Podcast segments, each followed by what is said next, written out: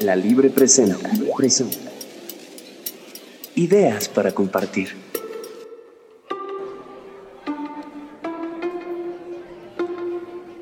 Desde que don Juan se ha casado, es casi imposible encontrarlo fuera de su casa, sobre todo por la noche.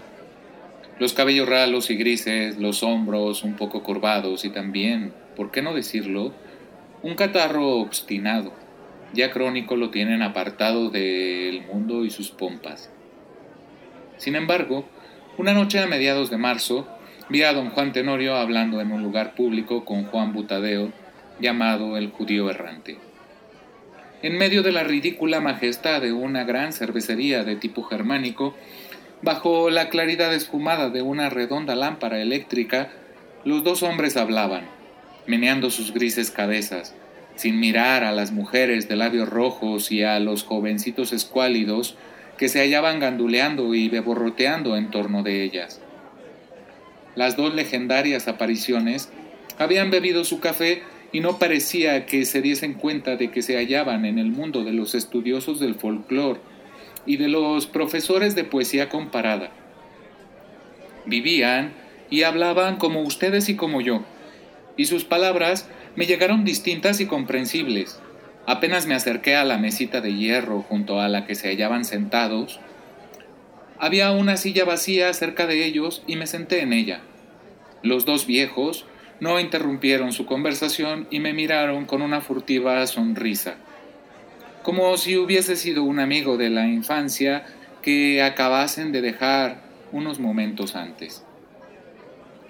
No es fácil. No, no es fácil, afirmaba enérgicamente don Juan.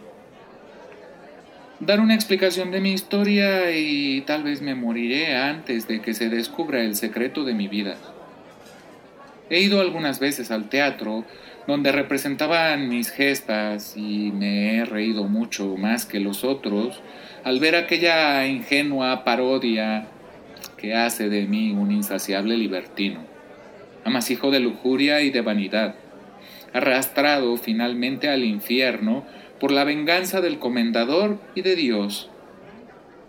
Dulcísima cosa no ser comprendido por los reyes de la platea.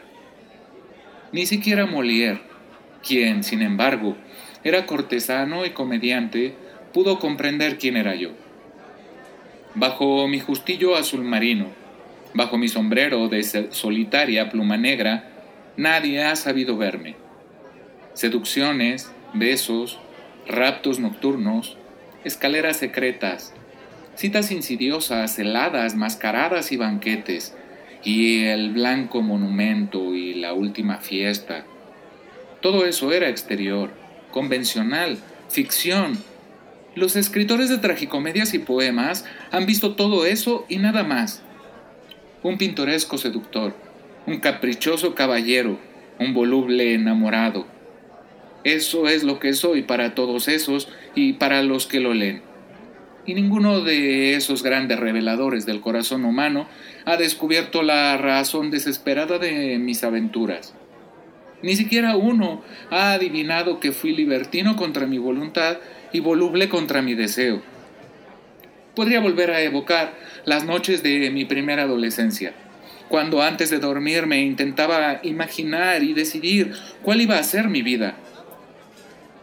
No ha habido ningún muchacho más apacible y puro que yo. Pensaba en el amor como en una cosa sagrada y en la mujer como en un proemio misterioso que me esperaba en el umbral de la juventud. Y la juventud llegó, y vino la primavera, y temblaron las estrellas y reverdecieron los árboles y las mujeres se envolvieron en sus bellos vestidos claros.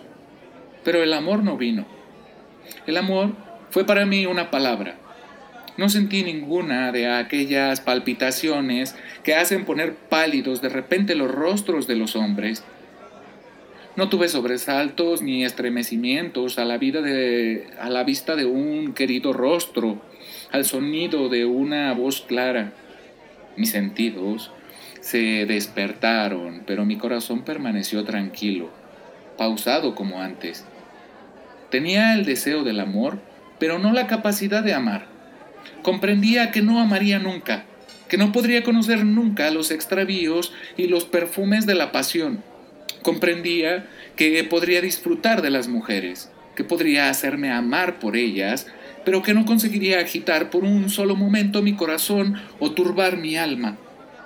No quise creer en los primeros tiempos en esa imposibilidad de amar, y busqué todos los caminos para desmentir mis primeras experiencias, ya que creía en la belleza y en la grandeza del amor, y no quería que las mujeres fuesen para mí únicamente un juego y un pasatiempo.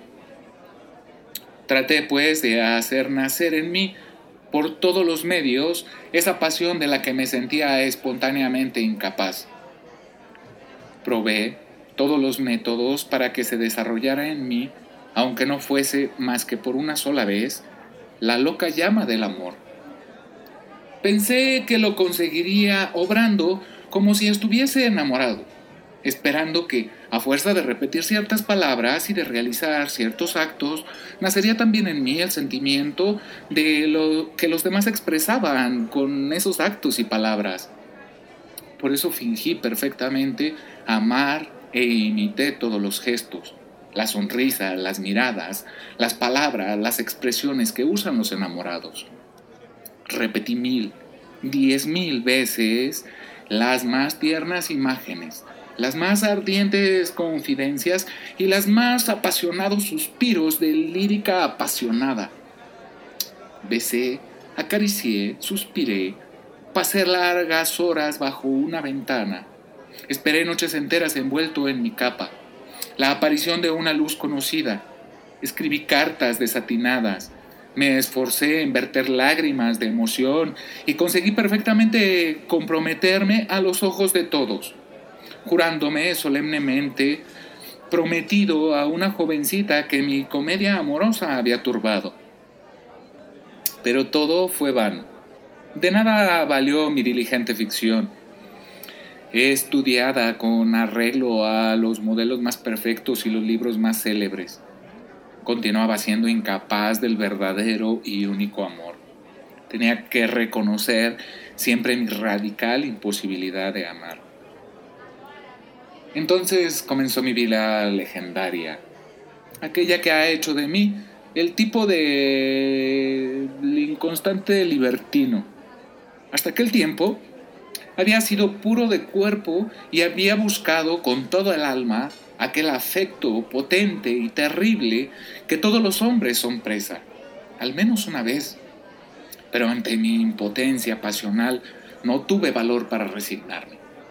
Quise aún por toda la vida tentar la suerte. Esperaba que tal vez repentinamente el, amor surgiría a oleadas de mi corazón, más intenso e impetuoso a causa de la larga espera. Creía que hasta aquel momento no había nacido en mí porque no había encontrado todavía la mujer que debía hacer brotar y bullir mi interna fuente de pasión y comencé a buscar desesperadamente a esa mujer.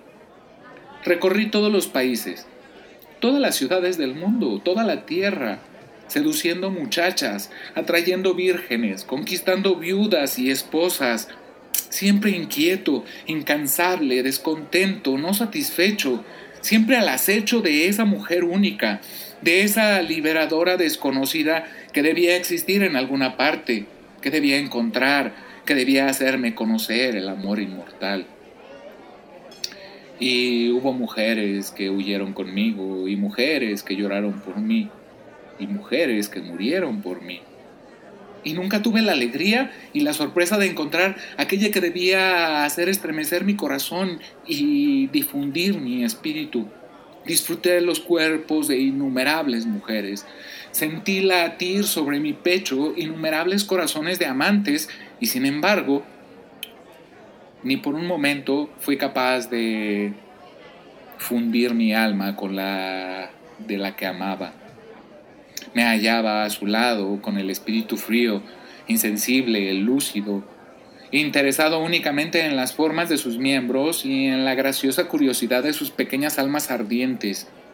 Las miraba a los ojos, ojos negros, ojos azules, ojos grises, ojos de espasmo y de pasión. y veía en ellos reflejarse mi rostro y veía brillar la alegría de ellas al sentirme a su lado. Y sin embargo, mis ojos no se velaron ni por un instante, y cuando las había poseído, las dejaba sin remordimientos. Se dijo entonces que yo era un vil lujurioso que buscaba el placer del cuerpo y despreciaba el amor. Cuando yo iba de mujer en mujer, de aventura en aventura, para buscar precisamente el único amor, y mi volubilidad nacía de la constancia en quererlo encontrar, y mi capricho nacía de la desesperación de no encontrarlo. Creían que yo me divertía, cuando estaba triste por mi, por mi vana persecución. Dijeron que era cruel, cuando la suerte era cruel conmigo. Buscaba mil mujeres porque no conseguía amar a una sola para siempre. Y se imaginaban que yo quería burlarme de todas. No vieron bajo la aparente ligereza del voluble caballero toda la rabiosa tristeza del amante no correspondido por el amor. Muchos corazones de mujeres sufrieron por mi culpa, pero ninguna conoció, ni en las lágrimas ni en los sollozos del abandono, toda la acerba desesperación de mi alma, no satisfecha de la mórbida carne ni de las veloces fortunas. Bajo la máscara de mi leyenda se halla la amarga sonrisa del que fue amado demasiado y no consiguió amar. Cayó el viejo seductor en este momento, y el otro viejo comenzó a hablar con voz lejana.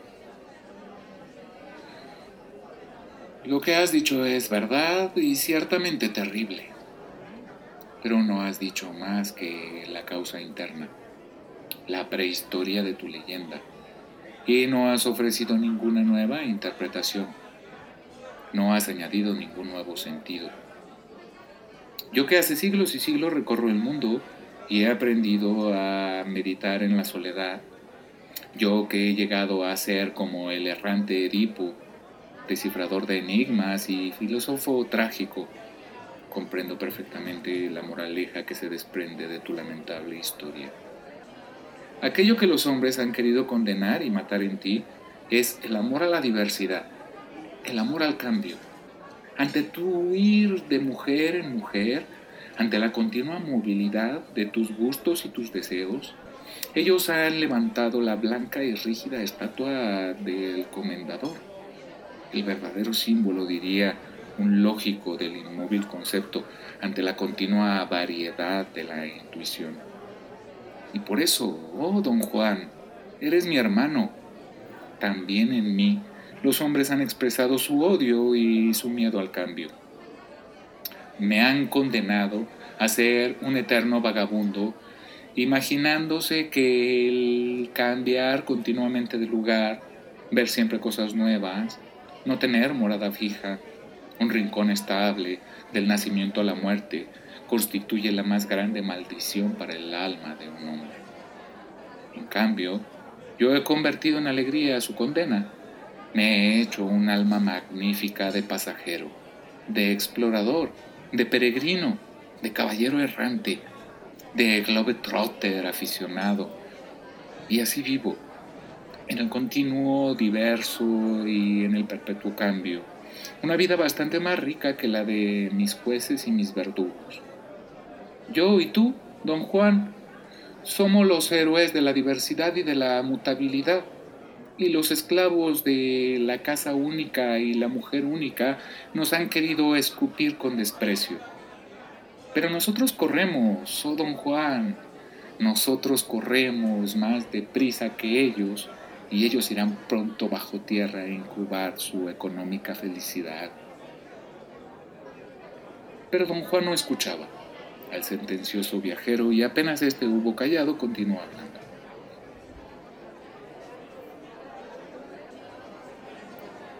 Bajo la máscara de mi leyenda hay tal vez una sonrisa, una amarga sonrisa, pero dentro de mi corazón no hay más que angustia, siempre renovada por mis desilusiones. Ahora ya soy viejo y no sabré nunca qué cosa es el amor. La mujer que buscaba no me ha salido el encuentro por ningún camino. Y cuando ha llegado la vejez y he tenido necesidad del reposo y de cuidados, no he encontrado más que una pobre criada que haya querido cuidarme. El judío errante iba a sacar alguna consecuencia filosófica de las palabras de don Juan, cuando un hombrecillo muy cumplido, vestido de negro y con un lunar sobre el bigote izquierdo, vino a anunciar que la cervecería se cerraba. Don Juan sacó de su bolsa una moneda de oro, pero el hombrecillo la miró y la rechazó. Era un doblón español de 1662. Juan Butadeo, más práctico, sacó del bolsillo una moneda de plata la hizo sonar sobre la mesa y los tres salimos juntos a la plaza desierta, riéndonos estrepitosamente, sin ninguna razón. Cuento El que no pudo amar. Texto completo. Giovanni Papini.